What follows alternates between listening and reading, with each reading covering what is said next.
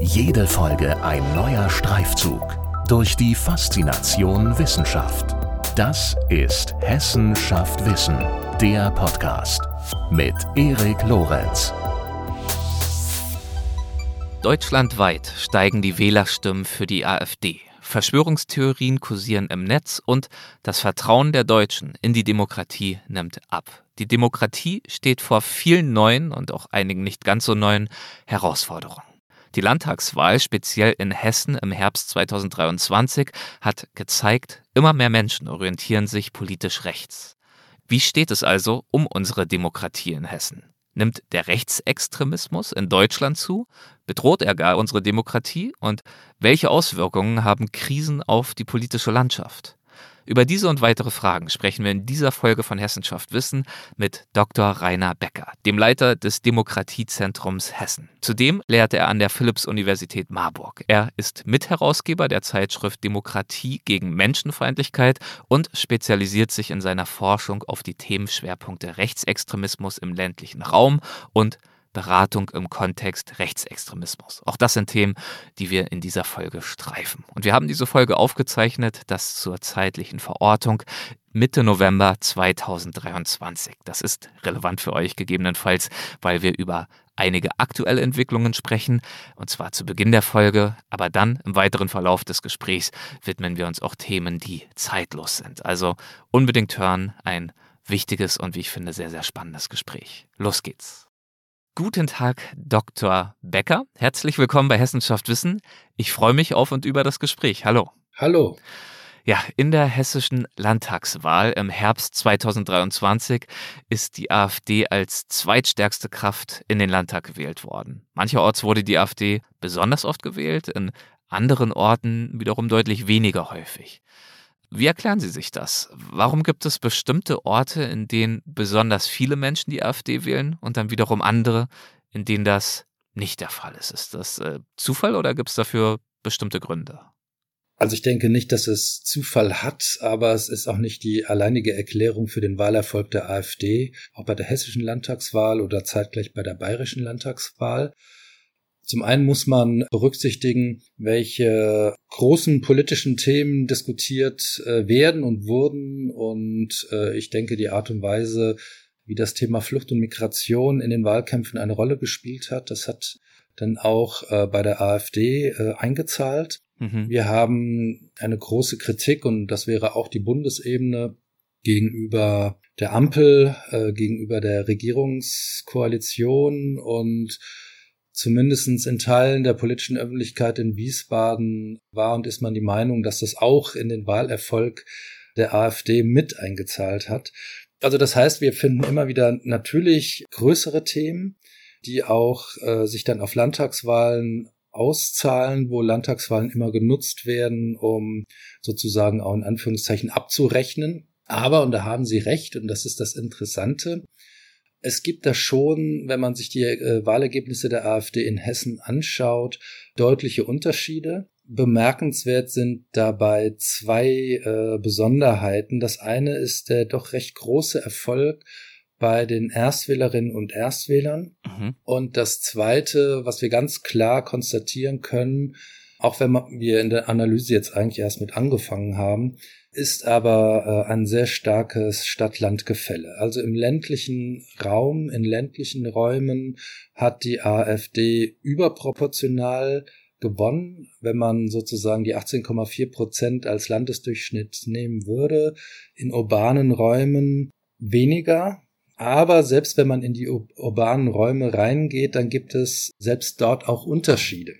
Also der Durchschnitt den muss man sich immer ganz genau betrachten und den kann man sich sehr, sehr kleinräumig betrachten. Also das sind schon so die Auffälligkeiten, die man feststellt. Und ähm, ich denke, da spielen zwei bis drei Themen eine Rolle, die möglicherweise diesen Unterschied erklären können. Also neben äh, dieser äh, Frage nach politischer Großwetterlage mhm. äh, und so weiter. Ländliche Räume sind grundsätzlich anders strukturiert als urbane städtische Räume. Die Bevölkerungsstruktur ist eine andere. Wir würden von Vielfalt sprechen, von einer heterogenen äh, Gesellschaft, die ist im städtischen wesentlich größer als im ländlichen. Das heißt, hier zahlen dann möglicherweise auch Themen äh, wie naja, wenn, wenn die, die Diskussion um Aufnahme von Geflüchteten vielleicht damit sehr starken Ängsten und so weiter verbunden sind im ländlichen Raum viel stärker ein.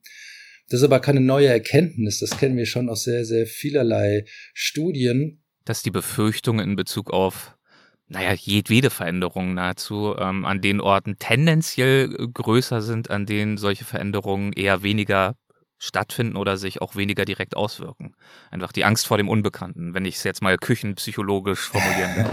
ja, genau, aber es macht sich wirklich an, an Personengruppen fest. Äh, es geht mhm. erstmal nicht um, um das Fremde im, im übertragenen Sinne, sondern es geht um Fremdheitserfahrung und Kontakterfahrung mit äh, nicht äh, biodeutschen autochthonen Gruppen sozusagen. Und da ist mhm. eine städtische Struktur immer anders gewesen als eine ländliche Struktur. Und wir kennen das ganz gut aus Studien aus der Sozialpsychologie, also nicht aus der Küchenpsychologie, sondern aus der Sozialpsychologie. Dafür sind Sie dann da, um das Level jetzt wieder ein bisschen anzuheben. Aber ich bin auch nur Küchenpsychologe, was das Thema angeht. Ich, ich bin von zu Hause aus Politikwissenschaftler. Aha. Aber da konnte man das sehr, sehr gut schon äh, vor Jahren herausarbeiten. Also dieser paradoxe Befund, je geringer der sogenannte Ausländeranteil, desto höher die Fremdenfeindlichkeit. Hm. Und das ist jetzt kein Vorwurf an diese Räume äh, oder eine Zuschreibung, sondern das ist A, ziemlich gut messbar und B, auch ziemlich gut erklärbar. Nämlich dort, wo ich keine persönlichen Erfahrungen machen kann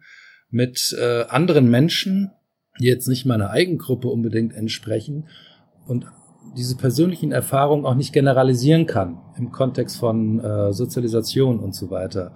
Umso mehr werden die Bilder von den Fremden in Anführungszeichen über Dritte vermittelt. Mhm. Jetzt leben wir in einem Zeitalter der sozialen Medien, der populistischen Zuspitzung und so weiter. Also das wäre so ein Strang. Ich denke aber auch, wenn ich mich daran erinnere, äh, durch die ländlichen Räume gefahren zu sein während des Wahlkampfes, die AfD hat sehr stark auf das Klimathema gesetzt. Und ich kann mir gut vorstellen, und das ist ja auch ein, ein Vorwurf, man muss es nochmal herausarbeiten, aber dass äh, Menschen in ländlichen Räumen hier oft nicht gesehen und verstanden werden. Zum Beispiel mit Blick auf andere Mobilitätsbedürfnisse als in urbanen Kontexten. Wir haben eine große Eigenheimdichte, wo dann die Diskussion, die handwerklich nicht gut gelaufen ist, um das äh, Gebäudeenergiegesetz, dann mhm. erstmal nur in Anführungszeichen Kosten, Kosten, Kosten projizierten und man eigentlich aus Sicht von einer Partei wie, die, äh, wie der AfD das gut abräumen konnte. Also da werden äh, Ängste geschürt, da möchte man an eure Lebensgewohnheiten, Praktiken und so weiter fundamental in Frage gestellt. Das gilt es weiter zu ergründen, aber das wäre wirklich meine Hypothese, um, um mhm. ein, äh, eine Erklärung für diesen Wahlerfolg zu finden. Und dieses Ergründen solcher Wahlerfolge, haben Sie auch vorhin in einem Nebensatz äh, angesprochen, lässt sich ziemlich kleinteilig ja. durchführen, ziemlich kleinräumig. Und genau das ist ja, soweit ich weiß, auch eines der Themen, mit denen Sie sich ziemlich ausgiebig beschäftigen. Also konkret an der oder mit der Erforschung äh, kleinräumiger Erfassungen von Demokratie. Sie sind beteiligt am Forschungsprojekt Demo GIS Hessen oder Demo GIS Hessen. Äh, warum ist es wichtig, sich die lokalen Wahlergebnisse so dezidiert anzuschauen? Weil, und, und, und das zeigt dann der Blick aus, auf solche Karten, äh, die da generiert wurden, weil der Blick in das Kleinräumige lohnt. Also es geht nicht nur um die äh, großflächigen Erklärungen sozusagen, die, die sind völlig berechtigt, warum der Rechtspopulismus, warum die AfD solche Erfolge feiert. Tatsächlich haben wir an einem Projekt mit der Uni Frankfurt in einer ersten Phase Mitte 21 bis Ende 2022, glaube ich, oder war ein, ich glaube ein Jahr davor, genau, mhm. haben wir verschiedenste Daten zusammengeführt und auf Karten gebracht. Wahlergebnisse der letzten Jahre und Jahrzehnte, sozioökonomische Daten verschiedenster Art, beispielsweise und haben das alles runtergebrochen, allerdings auf Gemeindeebene. Also nicht auf Landkreisebene, sondern auf Gemeindeebene. Wir haben dann zusätzlich noch Daten mit eingebracht, die wir erheben über unsere sogenannten Monitoring-Berichte. Die geben wir als Demokratiezentrum alle zwei Monate heraus. In diesen Monitoring-Berichten sind äh, Vorfälle, rechtsextreme Vorfälle, aus ganz Hessen gesammelt, öffentlich zugängliche Quellen. Und wir haben noch dazu äh, mit unseren sogenannten Partnerschaften für Demokratie, das ist ähm, ein Bereich in dem großen Förderprogramm Demokratie leben. Davon haben wir in Hessen fast 40. Da haben wir mit zehn zusammengearbeitet. Die haben ihre Demokratieprojekte sozusagen auch noch so aufbereitet, dass wir sie auf Karte bringen konnten. So. Das bedeutet, wir haben viele, viele Daten genommen, haben sie auf Karte gebracht und sind eigentlich im Moment dabei, diese Karten zu verstehen, weil wir finden, wenn wir jetzt beispielsweise bei einer Partei blieben, wir finden Gemeinden mit einem sehr hohen Wahlergebnis, für die AfD überdurchschnittlich, die Nachbargemeinde genauso und dazwischen eine Gemeinde, wo das Ergebnis unterdurchschnittlich zum Beispiel ist. Warum ist mhm. das so? Und das ist dann alles ländlicher Raum. Und wenn wir dann lernen, sozusagen mit den anderen Daten uns das anzuschauen, dann findet man beispielsweise eine Erklärungsmöglichkeit, aber das jetzt auch nur unter Vorbehalt, dass Gemeinden, die eher von einem Bevölkerungsschwund betroffen sind, auch eher so also eine homogenisierte Bevölkerung haben, auch äh, eher zu höheren rechtspopulistischen Wahlkreuzchen neigen. Das ist auch ein Phänomen, das wir in Ostdeutschland äh, in der Fläche schon kennengelernt haben in den 90er und 2000er Jahren. Das heißt, das zeigt sich sozusagen im Kleinen. Ein anderer Punkt ist, was ist, äh, interessant ist, und daran arbeiten wir gerade, wir bringen die letzten Reichstags, drei Reichstagswahlergebnisse auch auf die Karte, um, um einen Anhaltspunkt zu haben, könnte es Kontinuitäten geben, also wirklich im Konjunktiv formuliert. Mhm. Weil in Hessen gibt es manche Orte, in denen es immer wieder zu Vorfällen und Vorkommnissen mit langen Pausen aber kontinuierlich gekommen ist. Und die spannende Frage, woran liegt das? Also da geht es um eine Tradierungsperspektive. Das heißt, wir können mit den Daten einen Rahmen schaffen. Wir finden soziostrukturelle Erklärungen möglicherweise. Wir finden Tradierungserklärungen. Aber natürlich müssen wir sagen, findet das nicht äh, im, in einem Vakuum statt, sondern in all den politischen Entwicklungen, äh, mit denen wir konfrontiert sind. Jetzt sind schon einige auch äh, größere Begriffe gefallen, so nebenbei. Natürlich haben wir über die AfD gesprochen, Rechtspopulismus haben Sie als Thema erwähnt, zwischendurch auch schon von Rechtsextremismus gesprochen. Zucken Sie zusammen oder nicken Sie zustimmend, äh, wenn diese Begriffe Rechtspopulismus, Rechtsextremismus, AfD wenn das so mehr oder weniger in einem Atemzug verwendet wird? Naja, so einfach ist es nicht. Äh, mhm. Die AfD ist eine junge Partei. Sie hat schon mehrere Häutungen hinter sich äh, gebracht von der Anti-Euro-Partei sozusagen. Das war ja sozusagen der, der Anlass der Gründung. Ja. Äh, profitierte die Partei sehr stark von dem sogenannten Sommer der Migration. Und wir finden in der AfD die verschiedensten Strömungen und wir finden die oder haben die verschiedensten Auseinandersetzungen gefunden zwischen eher konservativen, konservativ-autoritären Strömungen und Strömungen wie der Flügel, die äh, dem Rechtsextremismus zugeordnet werden können. Das heißt, die Partei changiert dazwischen in Teilen haben wir zwei Landesverbände, die als gesichert rechtsextrem gelten inzwischen, äh, seitens des Verfassungsschutzes eingeordnet. Wir haben dann Landesverbände, die eher gemäßigter unterwegs sind, aber alle sind vereint unter einem Dach und dieses Dach heißt AfD. Die AfD proklamiert im Vergleich zu einer ganz klar äh, rechtsextremen Partei, wie es die NPD war, sie heißt jetzt die Heimat und ist äh, im Grunde genommen in äh, völligen Bedeutungslos versunken. Äh, sie proklamiert jetzt nicht den, den offenen Systemsturz äh, oder die äh, völlig offene Abwendung und Ablehnung von Demokratie. Also das populistische Spiel ist viel geschickter und in der Tra Sie meinen, sie proklamiert es nicht offen, aber im Subtext der Programme ist es dann doch zu entnehmen, in dem Sinne geschickter? In den Programmen würden sie es eher weniger bis gar nicht finden, weil äh, mhm. die Programme stechen stechen da jetzt nicht unbedingt durch die Klarheit hervor. Äh, da gilt es eher auf die Reden zu achten, auf die Postings zu achten, auf einzelne Protagonisten der AfD zu achten. Also wie gesagt, es geht nicht um den proklamierten Systemsturz, um die offene Ablehnung von Demokratie. Es geht um eine Zuspitzung von äh, unten und oben von das Proklamieren dafür, egal wie viel Prozent man tatsächlich gewonnen hat, Volkesstimmen zu vertreten. Und ähm, das hat natürlich keine empirische Grundlage, aber das hat für die Partei eine sehr wichtige moralische Grundlage. Also was der Kern des Populismus so eine Definition ist, dass sie äh, sich erstmal an denen abarbeitet, die Systemträger und Trägerinnen sind. Das Establishment. Das sind, können natürlich die etablierten Parteien, die Systemparteien sein. Das ist ja dann so ein Begriff, den wir immer hören. Oder die Systempresse, das hören wir auch immer wieder. Wissenschaftlerinnen, Wissenschaftler können dazu zählen und so weiter. Also alles, was man so einer gewissen Elite zuordnet. Und In Amerika würde man dann sagen, drain the swamp. Also ja, genau. Der ganze Sumpf des genau. Etablierten. Ähm, also das, das finden Sie äh, genau äh, dort eigentlich in Reihenform dann auch wieder. Das heißt, der Populismus ist anti-elitär mhm. und gleichzeitig vertritt man den Anspruch äh, für das sogenannte wahre Volk. Also wir sind sozusagen die 100 Prozent, auch wenn man nur 13 oder 14 oder 15 oder 16 Prozent gewonnen hat. Also das macht das Ganze zu einer moralischen Aufladung. Und dann wird das auch ab einem Punkt, ab einem gewissen Punkt nicht mehr sehr diskursiv, weil es von dieser Zuspitzung lebt. Und man kann da gewinnen. Und, und im Moment äh, konnte die AfD bei den beiden Landtagswahlen von meinetwegen schlechter Performance in Berlin gewinnen, ohne aktiv was dafür tun zu müssen, außer entsprechende Plakatierungen vorzunehmen, um ein zentrales Thema der Ampel äh, anzugreifen, nämlich äh, die Frage nach äh, den Maßnahmen gegen den Klimawandel.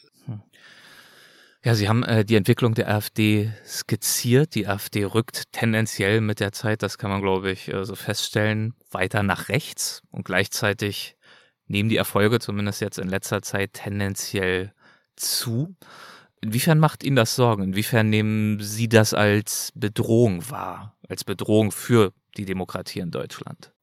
Nun, wir kennen seit Anfang der 1980er Jahre aus verschiedenen und teilweise regelmäßig stattfindenden empirischen Studien, dass es auf der Einstellungsebene in äh, der Bundesrepublik ein bestimmtes Potenzial von Menschen gibt, die eine rechtsextreme Einstellung geschlossen oder in Teilen aufweist.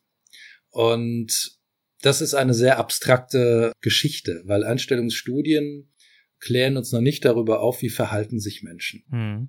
Bis es die AfD gegeben hat, hat man in diesen Studien natürlich auch gefragt, was wählen die Menschen äh, mit solchen Einstellungen. Und da gab es drei Parteien, die gewählt wurden.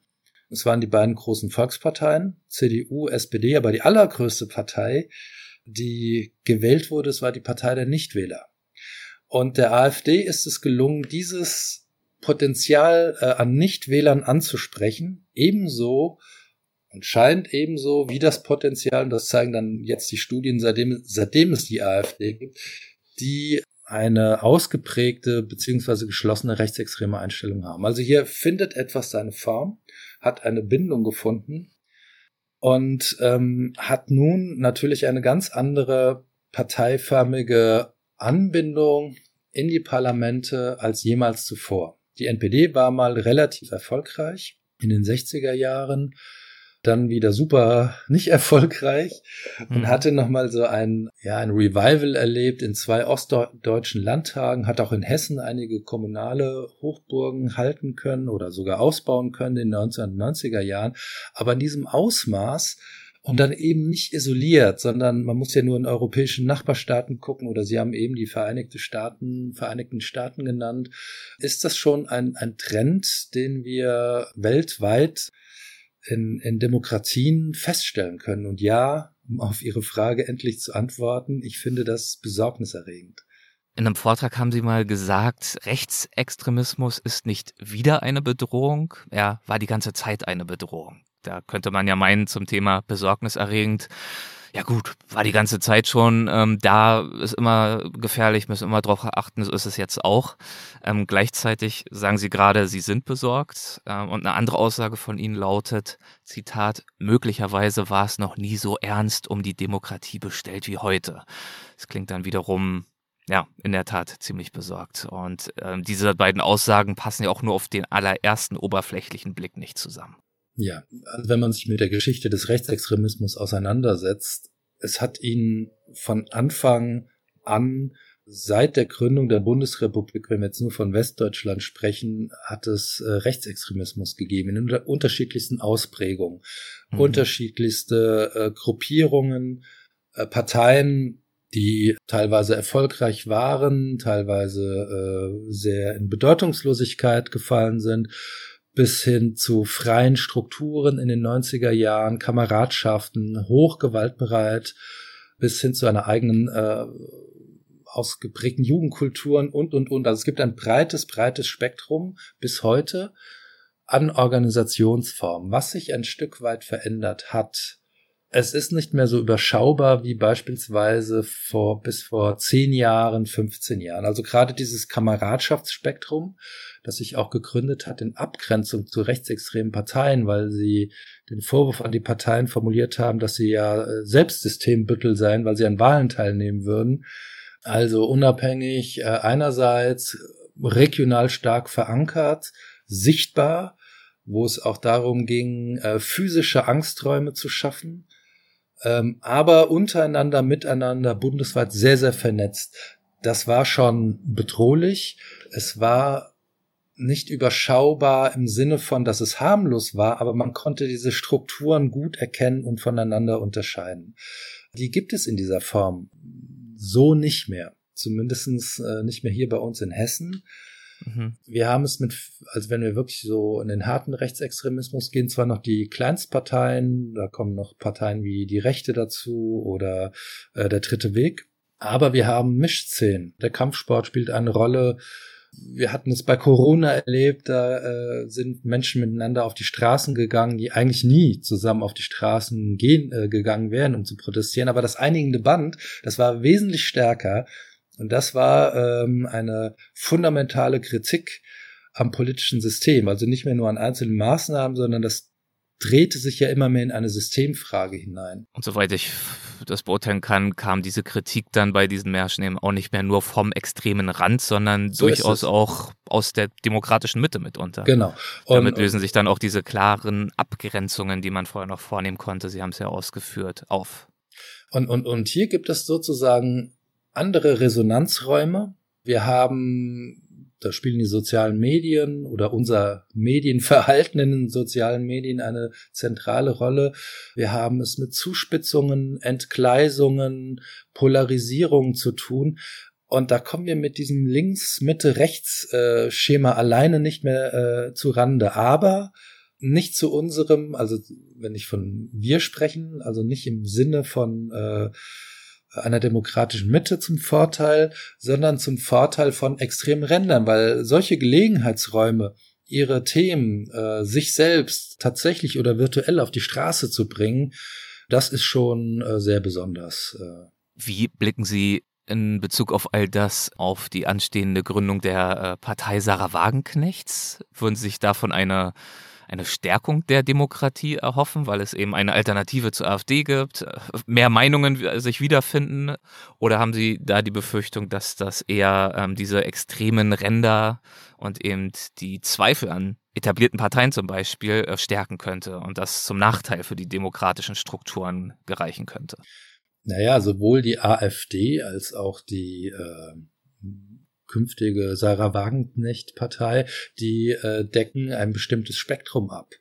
Ein, ein äh, Spektrum oder kleinere Spektren von einer Gesellschaft, die ja selbst immer partikularer geworden ist. Also das ist ja sozusagen das Parteienspektrum ist ein Abbild, so könnte man formulieren, von einer äh, immer stärker fragmentierteren Gesellschaft, was viele, viele Vorteile hat, dass alles nicht mehr starr und eng gebunden äh, ist. Das ist das, was äh, Ulrich Beck in den 80er Jahren mit äh, der Individualisierung sehr, sehr gut beschrieben hat. Also wir ge gewinnen Freiheiten dadurch, dass wir nicht mehr so starr gebunden sind an konfessionelle Herkünfte oder an Milieuherkünfte und dadurch alles determiniert sei. Gleichzeitig, und das zeichnet da möglicherweise gerade die Erfahrung der Menschen in Krisen aus, dann auch so etwas wie Orientierungslosigkeit und Anomie entsteht. und die Angebote der Parteien eben nicht mehr in dieser Breite äh, abgedeckt oder nachgefragt werden können wie früher.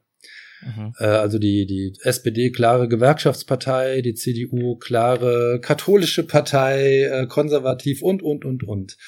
Es kann sein, dass auf der einen Seite die, die Wagenknecht-Partei dann nochmal ein bestimmtes Spektrum äh, abholt und mit äh, sozusagen in den politischen Diskurs bringt. Aber, wie Sie es schon gesagt haben, die Mehrheitsverhältnisse, wenn diese Partei denn erfolgreich werden würde, mit diesen äh, Zuspitzungen in die Ränder hinein, wenn es um Kompromissfähigkeiten gehen würde, zum Beispiel wenn es darum geht, Koalitionen zu bilden, das wird natürlich äh, immer schwieriger, je mehr Parteien in einer sehr starken Polarisierung zueinander dann auch in den Parlamenten sitzen.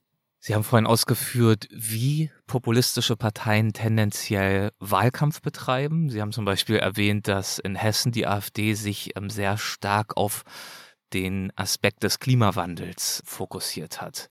Würden Sie darüber noch ein bisschen sprechen? Mein Eindruck ist, und das habe ja nicht ich als erstes festgestellt, dass gerade in Krisenzeiten ähm, natürlich rechtspopulistische Parteien gedeihen. Und nun haben wir natürlich ganz viele Krisen derzeit und auch äh, kürzlich hinter uns gebracht. Corona-Pandemie, jetzt diverse äh, kriegerische Konflikte leider. Dann natürlich eben der Klimawandel, auf den sich die AfD ganz besonders stürzt. Wie wirken diese Dimensionen, diese Entwicklungen, also zum einen Krisen und zum anderen eben das Ringen um Demokratie. Wie wirkt das zusammen und wie äußert sich das eben ganz konkret in rechtspopulistischen Parteien und in ihren Strategien, wenn Wahlen anstehen? Man muss vielleicht gar nicht bis zu den rechtspopulistischen Parteien gehen, um, um, um sich anzuschauen, in welche herausfordernden Zeiten wir leben. Also bleiben wir bei dem Thema Klimakrise. Da gibt es gewisse Parallelen auch zur Pandemie. Mhm. Die Erkenntnis, dass es einen menschengemachten Klimawandel gibt. Also die Art und Weise, wie wir seit der industriellen Revolution wirtschaften und wachsen und äh, Ressourcen ausbeuten und oder nutzen. Dieser Zusammenhang ist spätestens seit Ende der 1970er Jahre auf dem wissenschaftlichen Markt und wurde von Studie zu Studie diskutiert, bestätigt, ergänzt, erweitert so dass der Befund bei aller Offenheit der einzelnen Entwicklungen, die äh, ein Temperaturanstieg bedeuten kann, weil Klima ein sehr komplexes System ist, der Befund eigentlich ziemlich klar ist. So, das ist das eine. Politisch wurde es dann äh, beispielsweise über die äh, Klimakonferenzen der UN bis hin zu den äh, Pariser Beschlüssen. Und die Frage ist, was folgt politisch daraus? Und welcher Auftrag erfolgt daraus, um mhm. einem Klimawandel zu begegnen.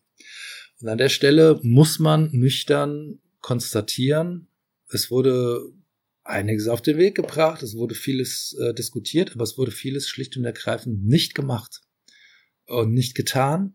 Und das holt uns im Moment natürlich massiv ein. Was jetzt passiert ist, und warum die AfD beispielsweise auf das Thema aus einem bestimmten Grund gut springen kann, ist zu sagen, und das steht auch in dem äh, Wahlprogramm der AfD, ja, es gibt einen Klimawandel, es gab schon immer Klimawandel, aber wir bezweifeln sehr stark, dass dieser Klimawandel menschengemacht ist. Bedeutet im Umkehrschluss, wenn dieser Klimawandel nicht menschengemacht ist, macht es auch keinen Sinn, dass der Mensch sein Verhalten ändert, um einem menschengemachten Klimawandel zu begegnen. Vielmehr, weil es einen Klimawandel gibt, also das ist der Move äh, bei der AfD, weil es aber trotzdem einen Klimawandel gibt, müssen wir viel mehr dafür tun, uns an diesen Wandel anzupassen. Mhm. Und was wir erleben in den Diskussionen jetzt, weil so lange, lange Zeit äh, wirklich vieles verpennt wurde in der Klimapolitik, äh, die Einschläge kommen näher. Also die Menschen merken, wir diskutieren auf einmal über Mobilität, wir diskutieren über Energiesparen. Dann kam noch der Ukraine-Krieg dazu, das, äh, was die ganze Frage nochmal verschärft hat. Es geht um die Frage, wie wir wohnen und so weiter. Das heißt, mit einem Mal ist das nicht mehr abstrakt, sondern es hat tatsächlich etwas mit unserem Leben zu tun. Und möglicherweise derart, dass eine bestimmte Art eines fossilen Wohlstandes, so wie wir es kennen und so wie wir darin aufgewachsen sind, wirklich auch in Frage steht. Und das verunsichert. Und das will auch gut äh, politisch gut moderiert werden und auch über Zeiträume, die über Legislaturen hinausgehen, über diese Kurzfristigkeit der Legislaturen, vielleicht mit einem Plan, mit einer Perspektive versehen. Also da denke ich, gehen viele Finger zurück, wenn man zu sehr nur auf die bösen Rechtspopulisten zeigt, die das sich jetzt zu eigen machen. Ich glaube, da wurde vieles versäumt äh, und vieles diskursiv nicht gut gelöst. Aber dieser Verunsicherung, die Sie gerade beschrieben haben, jetzt wieder Herr zu werden im Angesicht der gegenwärtigen und ja auch der zukünftigen Herausforderung, das ist natürlich eine gewaltige Aufgabe für unsere politischen Strukturen. Ja, haben Sie die Hoffnung, dass, also ist jetzt so eine ziemlich banale Frage, können wir das schaffen? So möchte ich sie gar nicht stellen, aber natürlich, äh, wenn ich äh, darüber nachdenke, Energiesicherheit, dann natürlich das Erstarken anderer ähm, Länder wie, wie äh, China, Indien und so weiter und so fort, klar. Und natürlich der Klimawandel, der sich jetzt spitzen wird und stärkere Anforderungen noch auch an uns stellen wird, als das bisher schon der Fall war im Sinne einer Justierung unserer Verhaltensweisen, Lebensgewohnheiten und dergleichen steht es ja eigentlich wahrscheinlich zu befürchten, dass diese gesellschaftliche Verunsicherung noch äh, stark zunehmen dürfte, müsste, könnte. Genau. Wenn man äh, sich aber auf der anderen Seite dazu ein Stück weit auch Untersuchungen anschaut, das ist nie die Mehrheit. Und ich glaube, äh, im Moment. Mhm. Äh, mhm. Und ich denke, damit muss man arbeiten. Es geht, wenn wir über Demokratie sprechen, sprechen wir nicht nur über die Verantwortung von Parteien. Also das wäre ein sehr, sehr eng gefasster Demokratiebegriff, ja. äh, den wir wählen würden. Demokratie hat mehr zu tun mit äh, Zivilgesellschaft, mit zivilgesellschaftlichen Akteuren, mit Prozessen und Diskursen und auch darum, nicht nur Vertrauen wiederherzustellen. Vertrauen ist die zentrale Währung in der Demokratie. Das ist äh, eigentlich die einzige Legitimation, die wir da sozusagen haben, sondern auch mitunter die, die, die Kraft und Stärke von Demokratie zur Entwicklung von Prozessen herauszustellen. Stichwort Beteiligung und da komme ich wieder eher zu unseren Themen, weil äh, man kann da natürlich sehr, sehr äh, abschweifen und, und wir sind natürlich immer in unserer Arbeit auch von den globalen Entwicklungen, auch jetzt jüngst nach dem Angriff der Hamas auf Israel, das zahlt unmittelbar auch in unsere Arbeit mit ein. Aber es geht immer um die Frage, äh, wo ist unser Handlungsspielraum, was können wir tun? Und da ist natürlich der kommunale Blick, die kommunale Perspektive dann auch hilfreich. Das sind Räume, in denen man Menschen auch wieder zusammenbringen, zusammenholen kann, wo man zuhören kann, wo man vielleicht was Neues entwickeln kann. Hier haben wir auch äh, in der Vergangenheit wirklich sehr, sehr gute Erfahrungen gemacht. Deswegen so ganz hoffnungslos bin ich da wirklich nicht. Mhm. Ähm, man muss vielleicht aber ein Stück weit aus dieser zugespitzten Polarisierungsfalle bei bestimmten Themen zumindest, wie äh, das Thema Klimakrise und Umgang damit, äh, ein, ein Stück weit zurücktreten, sich's mit Abstand mal anschauen, um dann beispielsweise zu sehen, ja, möglicherweise haben Parteien auch noch nicht so ganz verstanden, wie gesagt, nur eine These, wie bestimmte Themen in ländlichen Räumen, die infrastrukturell katastrophal erschlossen sind, wo Mobilität eine andere Notwendigkeit äh, haben als im städtischen und so weiter und so weiter. Vielleicht haben sie es wirklich noch nicht gut verstanden, äh, dort den, den Dialog zu suchen und auch dort vor Ort Lösungen zu entwickeln. Da darf man sich nicht äh, zu einfach machen mit den Antworten. genau dafür werden ja die populistischeren Parteien mitunter kritisiert. Deswegen äh, gut, dass Sie das nochmal einordnen. Und Sie haben ja gerade von unserer Arbeit gesprochen, also von Ihrer Arbeit. da würde ich natürlich auch gerne noch äh, genauer drauf eingehen, denn Sie sind ja Leiter des Demokratiezentrums Hessen und dort forschen Sie ja unter anderem an der Intervention, an Prävention äh, von Rechtsextremismus. Deswegen erzählen Sie uns doch mal ein bisschen, ähm, was macht das Demokratiezentrum genau? Was sind dort Ihre Aufgaben? Genau, das Demokratiezentrum hat drei Aufgabenbereiche. Der zentrale Kern ist, äh, dass wir Fach- und Geschäftsstelle des Beratungsnetzwerk Hessen gemeinsam für Demokratie und gegen Rechtsextremismus sind. Hier mhm. geht es um Beratungs-, Bildungs- und Vernetzungsangebote im Kontext Rechtsextremismus, Antisemitismus und Rassismus hessenweit. Das Ganze seit 2007. Diese Strukturen haben wir hier sehr zentral mit aufgebaut. Wir arbeiten über das Demokratiezentrum beispielsweise mit äh, sieben verschiedenen Beratungsteams zusammen, direkt zusammen, die nach unterschiedlichsten Vorfällen mit einem rechtsextremen Hintergrund Schulen beraten, Kommunen beraten, Vereine beraten. Wir haben eine äh, eigene Opfer- und Betroffenenberatung und eine eigene Distanzierungsberatungsstelle. Das ist sozusagen unser Kern. Unser, diesem Netzwerk gehören über 50 staatliche und zivilgesellschaftliche Träger an und dann wird das Ganze immer größer sozusagen. Mhm. Der zweite Aufgabenbereich, äh, wir sind Träger der Recherche- und Informationsstelle Antisemitismus Hessen, RIAS Hessen. RIAS Hessen hat die Aufgabe, äh, antisemitische Vorfälle entgegenzunehmen, Vorfälle, die ihnen gemeldet wurden und zu dokumentieren. Und das geschieht auch im Verbund mit anderen Stellen bundesweit. Und dann kommt eigentlich erst der originär universitäre Teil. Wir haben einen eigenen Forschungs- und Weiterbildungsbereich. Zum einen mit einzelnen Forschungsprojekten wie dieses Demogis-Projekt, äh, worüber wir eben gesprochen haben. Und äh, wir bieten bundesweit einmalig äh, seit Wintersemester 2022 den berufsbegleitenden Weiterbildungsmaster Beratung im Kontext Rechtsextremismus an. Also im Moment hm. die erste Kohorte, die durchläuft. Und das heißt unterm Strich, wir sind eine Einrichtung, die weder nur Praxis ist, noch nur Forschung und Universität.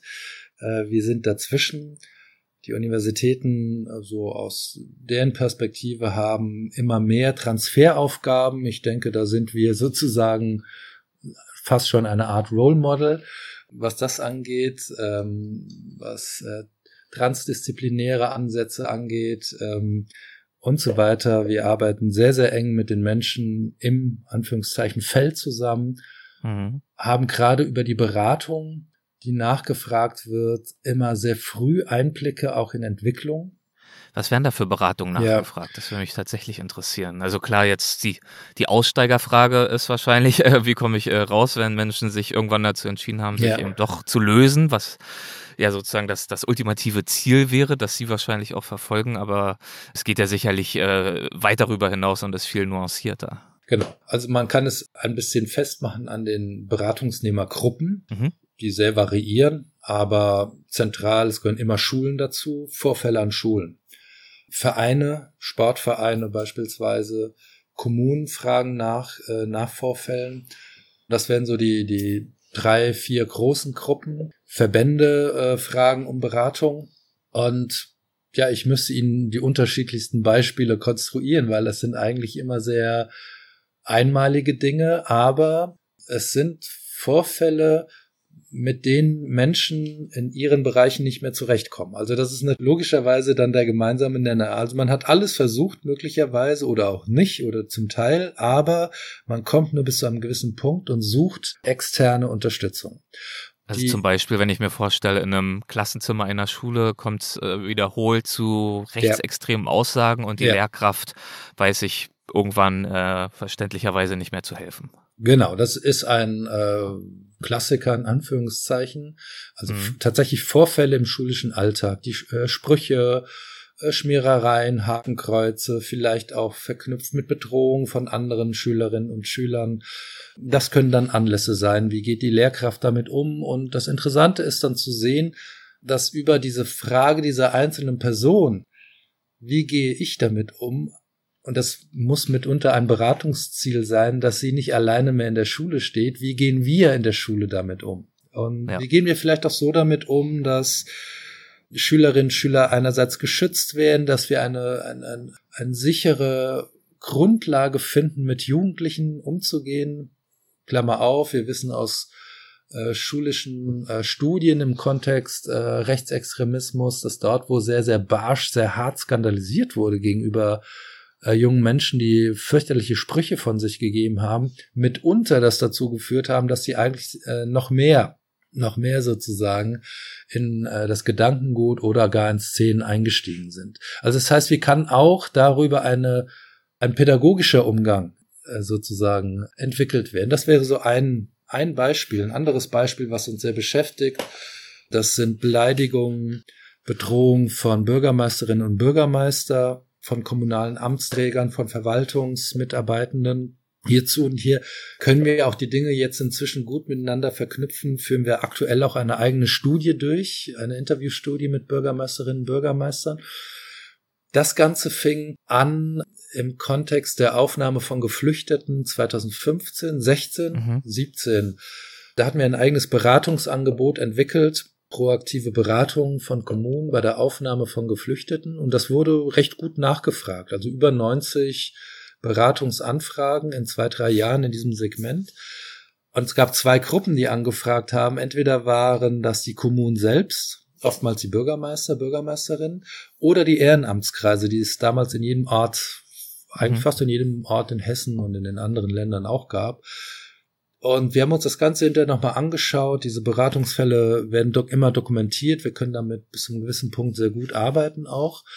Eine gute Hälfte der Beratungsanfragen bezog sich auf die Frage, was können wir tun, damit die Stimmung in unserem Ort nicht kippt.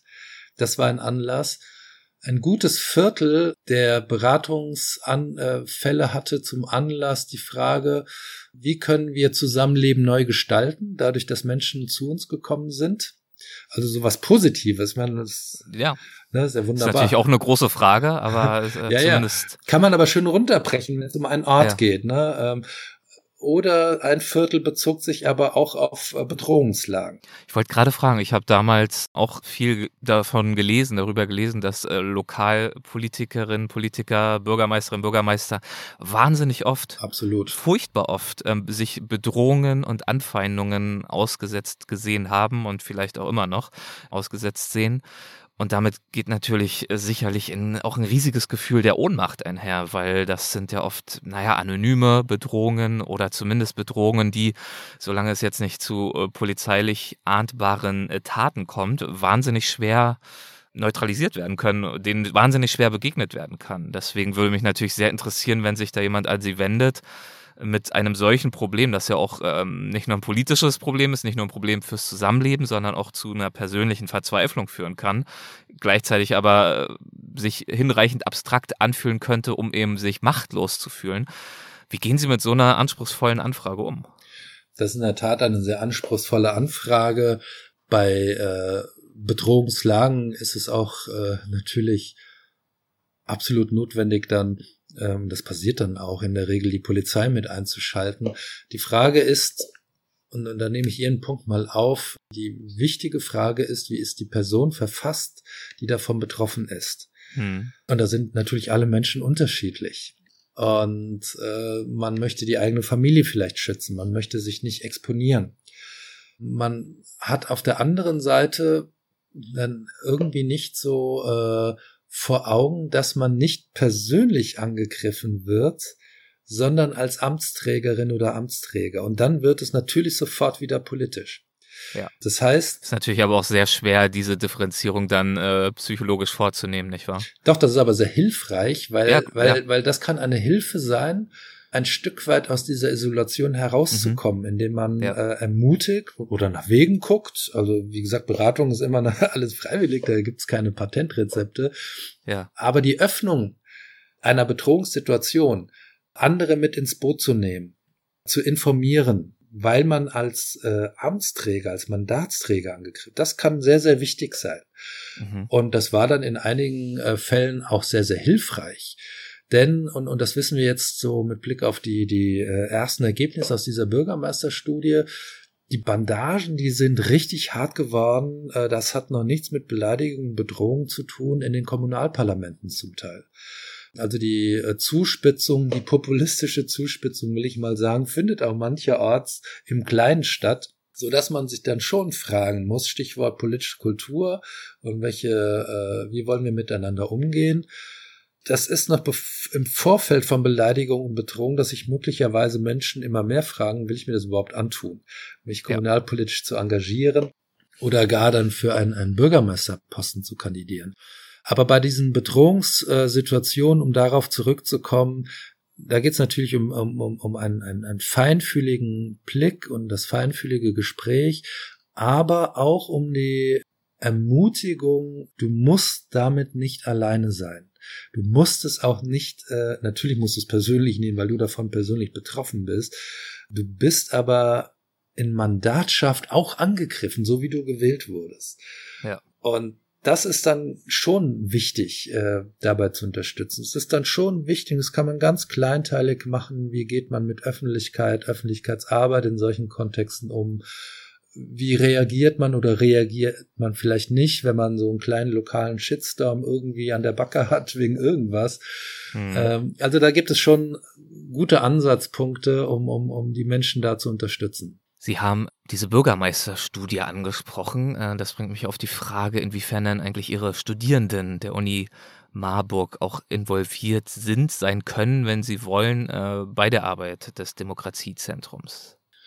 Also in den Seminaren selbst, das ist bei uns überschaubar, äh, was unser mhm. Lehrdeputat angeht. Wir haben oft, und das machen wir dann auch sehr gerne, Anfragen für ein Forschungssemester oder ein Forschungspraktikum. Da kann, äh, kann man dann sehr vorkommen, wenn man, also man kann hier nicht mitlaufen bei irgendetwas. Äh, aber wir haben immer wieder große, kleinere Projekte laufen, wo wir viel Unterstützung und Zuarbeit brauchen und deswegen in aller Regelmäßigkeit ist das hier natürlich auch offen und geöffnet für Studierende. Und für die Studierenden äh, haben Sie vorhin auch schon den, äh, den neuen Master ja. angesprochen. Vielleicht können Sie mir gleich nochmal in Erinnerung rufen, wie der heißt. Ja. Und das verbunden mit der Frage, in welchen Studiengängen und Lehrveranstaltungen man sie denn äh, generell erleben kann an der Uni Marburg. Also ich selbst äh, bin Politikwissenschaftler, bin aber hier bei den Erziehungswissenschaften angebunden. Wir sind, mhm. äh, sind noch zwei Kolleginnen aus dem Demokratiezentrum, die auch bei den Erziehungswissenschaften Lehrangebote machen. Unser Team ist selbst recht interdisziplinär. Also insgesamt sind wir mit, wenn alle Vakanzen aufgelöst sind, äh, ist es ein Team von 17 Personen, das im Demokratiezentrum arbeitet. Wie war die Frage? Äh, in welchen Studiengängen wir sie also, selbst Erzie erleben genau. können. Also wenn, der, wenn dann Erziehungswissenschaften, genau. Mhm. Das wäre das grundständige Studium. Der weiterbildende Master hat eine ganz andere Idee gehabt. Wir sind von Anfang an, seit 2007, damit beschäftigt gewesen, Beratungsstrukturen in Hessen mit aufzubauen. Dieser ganze mhm. Ansatz der Beratung, der mobilen Beratung in diesem äh, Themenkontext stammt aus Ostdeutschland, wurde dort auch entwickelt von äh, Vorgänger Bundesprogramm finanziert, äh, von Mitte der 90er bis 2007 und dann kam die äh, Öffnung nach, äh, in den Westen. Und dieses Thema ist natürlich ähm, heikel. Es braucht eine hohe fachliche Expertise derjenigen, die im Feld sind. Und diese Anbindung eines Demokratiezentrums an eine Universität ist bundesweit einmalig. Also es gibt mhm. in jedem Bundesland ein Landesdemokratiezentrum. Das hat etwas mit der Förderprogramm Architektur zu tun, aber wir sind bundesweit das einzige Demokratiezentrum an einer Universität. Und wir haben von Anfang an Wert darauf gelegt, mit den Beraterinnen und Beratern zusammen in diesem neuen Handlungsfeld Standards zu entwickeln, Qualitätsstandards zu entwickeln, äh, Dokumentationsinstrumente zu entwickeln, zu lernen, wie können wir fachlich Auskunft geben über dieses Feld, was natürlich hochpolitisch ist. Äh, die Deutung, was ist Rechtsextremismus, das obliegt ja nicht nur den Unis, sondern das äh, findet in den Parlamenten statt. Und so ist ein besonderer Punkt, nämlich der der Berufsfeldentwicklung und Professionsentwicklung für uns ein ganz wichtiger geworden. Wir haben 2013 angefangen mit einem Institut aus Tübingen, systemische Beratungsansätze in einer modularen Weiterbildungsreihe erstmal nur für unsere hessischen Beraterinnen und Berater anzubieten, aber das war ein richtiger Erfolg. Das wurde ein Jahr später bundesweit nachgefragt und seitdem bieten wir das für das gesamte Bundesgebiet an. Also Sie haben damit wirklich neue ja. Naja, Berufe entwickelt, definiert. Mit, also es, es, haben andere, andere waren da viel früher, um Gottes Willen. Ja. Ähm, wir, wir leisten da unseren kleinen Beitrag. Mhm. Und für uns war es dann, äh, für mich persönlich auch irgendwann die, die logische Konsequenz, ähm, in Richtung Studiengang zu denken. Weil die Wissensbestände, die sind natürlich äh, sehr, sehr groß und sehr, sehr wichtig und so äh, baut sich dieser Studiengang Beratung im Kontext Rechtsextremismus natürlich mit einem hohen Wissensteil Anteil auf. Was ist Rechtsextremismus mit all den Facetten, äh, Demokratietheorien, aber natürlich auch ein äh, Module zum Thema Beratung und äh, abschließend auch, das war mir sehr wichtig, ein Modul äh, zum Thema Haltung und Ethik. Mhm. Das ich mit einer Kollegin, einer Philosophin aus äh, Münster zusammen mache. Weil es zum einen ein hoch anspruchsvolles Arbeitsfeld ist, in dem man sich, und gerade in diesen unsicheren Zeiten oder wo alles so im Umbruch ist, natürlich auch vieles immer sich kapriziert auf unsere Wertegrundlagen. Und, und das denke ich äh, für einen Beruf in diesem Kontext oder eine Berufung für viele auch, äh, halte ich das natürlich auch für sehr wichtig, sich das zu vergegenwärtigen. Ich habe kürzlich für einen anderen Podcast, den ich äh, mache, mit einem Wissenschaftsjournalisten gesprochen, der hat auch über die Bedeutung des Themas, des Begriffs der Haltung ja. für ihn als Journalisten gesprochen und differenziert zwischen Haltung und Meinungen ist natürlich was ganz anderes und tendenziell aus seiner Sicht natürlich wichtig als Wissenschaftsjournalist, der gewisse Ansprüche an sich selbst hegt, äh, nur nicht ständig Meinungsmache zu betreiben oder bestenfalls nie, nicht mit Meinungen zu arbeiten, zumindest nicht, wenn diese nicht als solche gekennzeichnet sind, aber durchaus und das auch gern und definitiv mit einer Haltung ans Werk zu gehen. Und äh, so verstehe ich Ihren Punkt ähm, hervorzuheben, Haltung und Ethik natürlich auch. Dass es nicht darum geht, äh, politisch jetzt irgendwie äh, Meinungsmache zu betreiben und in irgendwelche äh, konkreten Richtungen äh, die Dinge hinzumoderieren, aber im Sinne eines prodemokratischen Grundverständnisses natürlich mit einer gewissen Haltung und zugrunde liegenden Werteethik ans Werk zu gehen. Genau, das ist interessant. Also der Haltungsbegriff ist ein sehr schillernder. Das würde jetzt, glaube ich, äh, zu weit führen, mhm. den ich auch sehr kritisch sehe. Ich habe mich wirklich viel mit dem äh, Begriff beschäftigt. Ja. Nächste Woche werde ich in unserem Podcast genau zu diesem Thema interviewt. Äh, in unserem Podcast heißt jetzt äh, natürlich hier nicht in unserem, sondern in ja, ihrem, ja, stimmt, nämlich dem äh, Podcast. dem Podcast, den Sie mit dem Demokratiezentrum genau. zusammen machen und herausgeben. Extreme Zeiten, genau. Äh, mhm. Äh, Entschuldigung. Nee, kein Problem. Also darin sprechen Sie, glaube ich, einmal monatlich mit Expertinnen, Experten, Beratern über Themen wie Rechtsextremismus, genau. Rassismus, Verschwörungen, gewaltorientierter Islamismus und so weiter und versuchen eben ihren Beitrag zu leisten hin zu Aufklärung. Die letzte Folge würde auch wunderbar zu Ihnen passen. Das war eine Folge zum Thema Wissenschaftsfeindlichkeit. Mhm. Die wie ich finde, wirklich gut gelungen ist. Ja. Äh, aber egal, wir wollen jetzt keinen Werbeblock für den anderen Podcast machen. Zu spät, aber spät. es sei Ihnen gegönnt. Aber Sie haben recht, also die Auseinandersetzung, äh, was ist Demokratie? Mhm. Was heißt es, wenn ich möglicherweise vor mir hertrage, ich muss die Demokratie fördern, retten, äh, muss Demokratie Bildung machen und so weiter? Da sprechen wir eben nicht nur über Institutionen oder über Prozesse wie Wahlen und so weiter, da sprechen wir natürlich auch über eine substanzielle Dimension von Demokratie, nämlich welche Werte bieten, äh, sind Grundlage und sind teilweise auch nicht verhandelbar einerseits, und dann wird es aber interessant, können aber sehr, sehr im Widerstreit zueinander stehen andererseits. Mhm. Was sind die basalen Werte von Demokratie? Wie kann ich mir das vergegenwärtigen, auch für eine praktische Beratungsarbeit oder für eine pädagogische Arbeit. Und dann kommt eine dritte Dimension neben dieser formalen und substanziellen Dimension von Demokratie, die dritte Dimension, die prozesshafte, die nämlich sagt, Demokratie ist eigentlich nie fertig. Und das ist die Stärke und Schwäche von Demokratie zugleich. Ähm, sie ist immer entwicklungsfähig. Und, und das ist eigentlich auch, äh, da steckt auch die Hoffnung in dieser Definition. Die ist übrigens nicht von mir alleine, sondern die hatten wir formuliert für den 16. Kinder- und Jugendbericht. Äh, da war ich im Sachverständigenrat.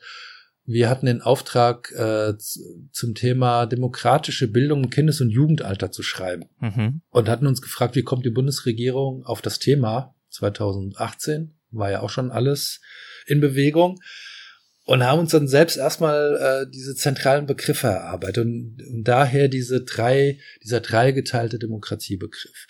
Und da sieht man schon, da ist so viel äh, Spannung und Bewegung drin, wenn ich eben nicht sage, Demokratie ist einmal in Erz gegossen und Werte muss ich mir wirklich auch nochmal anschauen. Gerechtigkeitsfragen können mit Freiheitsfragen durchaus konfligieren. Da äh, kann es alleine auf der Ebene knallen. Und drittens festzustellen, Demokratie mein Gott, ja, es ist, es ist nicht fertig, es ist nicht abgeschlossen. Es, die Kritik am System ist eigentlich was urdemokratisches. Warum lassen wir uns das eigentlich von den Populisten nehmen? So, und, und, und dann wird das Ganze eigentlich äh, spannend. Ich glaube, jetzt sind wir vom Studiengang und von Haltung und Ethik abgeschweift. Das ist überhaupt kein Problem. Demokratie ist nicht fertig. Auch dieses Gespräch äh, müsste von meiner Seite aus nicht enden, dürfte gerne noch weitergehen, aber leider müssen wir ja doch irgendwann zum Ende kommen hier. Äh, deswegen würde ich äh, an der Stelle ganz gern mit Ihnen den Abschluss einleiten und der findet bei uns äh, immer statt mit einer ganz kleinen, harmlosen Rubrik, nämlich den Halbsätzen. Das oh. heißt, ich würde Ihnen gerne noch so ein paar kleine Halbsätze zum Abschluss anbieten. Ich äh, formuliere es mal freundlich vor die Füße werfen und äh, wir schauen mal, ähm, was Ihnen dazu so in den Sinn kommt. Muss Ihrerseits auch nicht sich krampfhaft auf einen Halbsatz beschränken. Okay. Schauen wir einfach mal. An Politikwissenschaft begeistert mich bis heute Sie merken die Pause. Ähm, so einiges oder?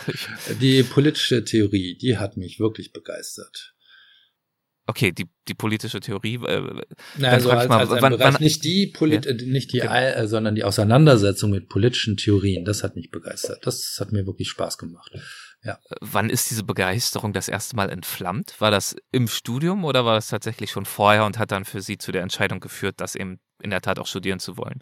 Also ich habe mich politisch sehr, sehr interessiert seit der Schulzeit an, mich damit auseinandergesetzt, auch engagiert entsprechend.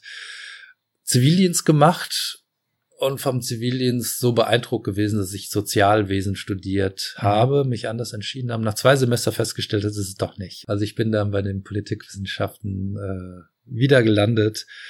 Und damals war das mit Magisterstudiengängen immer noch einfacher. Da konnte man seine Nebenfächer schön tauschen. Oder die Politik blieb immer konstant. Die Nebenfächer variierten noch ein bisschen, bis alles gepasst hat. Ich würde heute, glaube ich, trotzdem lieber Philosophie studieren, aber das ist ein anderes Thema. Hätte, hätte. Okay. hätte, hätte. Eine prägende Erfahrung in meiner Karriere war für mich. Boah, eine prägende Erfahrung in meiner Karriere. Oder Laufbahn. Vielleicht gab es ein konkretes wissenschaftliches Projekt, irgendein Praktikum, ich weiß es nicht. Muss ich sagen, das hat nochmal entweder ein paar Stellschrauben äh, neu justiert oder hat Sie in Ihrer ähm, Denkweise besonders beeinflusst? Also was für mich prägend war, ähm, ich habe viele tolle Erlebnisse in meiner Laufbahn gehabt und, und auch sehr spannende Projekte. Aber was ich wirklich sagen muss, was für mich prägend war, war mein Promotionsstudium im äh, graduierten kolleggruppenbezogene Menschenfeindlichkeit. Das war nochmal eine sehr große Vielfalt an, an Wissen und Perspektiven, äh, die ich kennengelernt habe, kennenlernen durfte das würde ich schon als sehr besonders sehen. Das war noch vor der Laufbahn, aber das hat mir sehr, sehr für die ganze Laufbahn geholfen. Meinen Studierenden gebe ich häufig den Rat. Jetzt. Das war das Mikro, ich habe es gehört. genau, das fällt genau an dieser Stelle um. Mic Drop nennt man das dann auch. Wir kommen ja, wir kommen ja zum Ende. Ja, ich gebe wirklich den Rat, lest nicht nur die Texte, die ich euch gebe, sondern genau die links und rechts äh, daneben. Ich finde, ich finde die Ermutigung mit der Auseinandersetzung, äh, mit einer freien Auseinandersetzung, mit einer, äh, mit Wissen, mit Literatur, ähm, äh, mit Suchbewegungen, wo man erstmal sucht, bevor man finden will, äh, äh, das finde ich so äh, zentral und, und so, so wichtig und dazu möchte ich einfach nur zu, äh, ermutigen. Schön, dann würde ich mir diesen Hinweis mitnehmen und vorschlagen, bevor das Mikro jetzt völlig ermüdet ähm, und streikt, bedanke ich mich herzlich bei Ihnen äh, für das Gespräch. Vielen, vielen Dank. War ja, sehr, sehr nett mit Ich danke Ihnen. Besten Dank. Machen Sie es gut. Dankeschön. Tschüss. Hessen schafft Wissen. Der Podcast.